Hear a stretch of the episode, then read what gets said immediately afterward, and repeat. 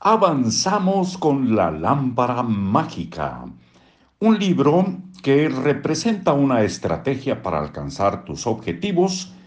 Autor Keith Ellis, empresa activa, la editorial. Soy Marcos Alfredo Coronado dándoles la bienvenida a Libros para Oír y Vivir. Funcionó y aprendí una de las lecciones más importantes de mi vida la inercia es la barrera más grande contra el éxito. También es la más fácil de superar. Lo único que tienes que hacer es actuar. Cualquier acción que emprendas, por muy trivial que sea, funcionará. Cuantas más facilidades te des para actuar, más fácil es vencer la inercia. Por ejemplo, me di tantas facilidades para escribir que ya no tenía razones para no hacerlo. En lugar de realizar una gran producción, la hice lo más pequeña que pude. Me di permiso para no hacer nada más que sentarme a trabajar un momento antes ante mi computadora. Aquel eh, simple acto de escribir era todo lo que necesitaba para vencer la inercia. Al, pulsar la primera tecla dejé de ser un cuerpo en reposo y me convertí en un cuerpo en movimiento.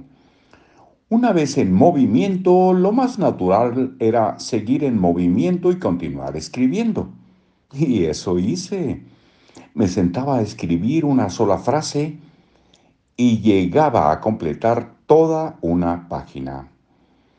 Puedes vencer eh, tu propia inercia de la misma manera. Piensa en pequeño. En lugar de intentar realizar tu deseo en un solo día, céntrate en un solo paso, el paso más pequeño en que puedas pensar. Desde el momento en que emprendas la acción, cualquiera que sea, habrás vencido la inercia te convertirás en un cuerpo en movimiento y tenderás a permanecer en movimiento. Lo más natural del mundo sería que dieras el próximo paso y luego el siguiente hasta que hayas realizado tu deseo. Este sencillo pero profundo principio me permitió insuflar nueva vida, no solo en mi escritura, sino también en mi trabajo cotidiano de vendedor. Durante años detestaba las decenas de llamadas telefónicas que tenía que hacer cada día. Solía aplazarlas y éstas seguían amontonándose, lo cual me hacía detestarlas aún más. Todo cambió cuando aprendí el secreto de la inercia. Me comprometí conmigo mismo a hacer al menos una llamada cuando llegara al despacho por las mañanas. No tenía que hacer 20 llamadas, ni 10, ni siquiera 5. Solo tenía que hacer una antes que cualquier otra cosa.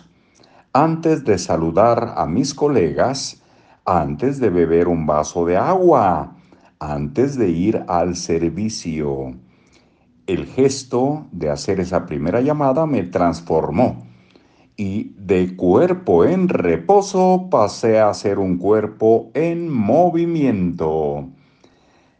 Hasta muy pronto.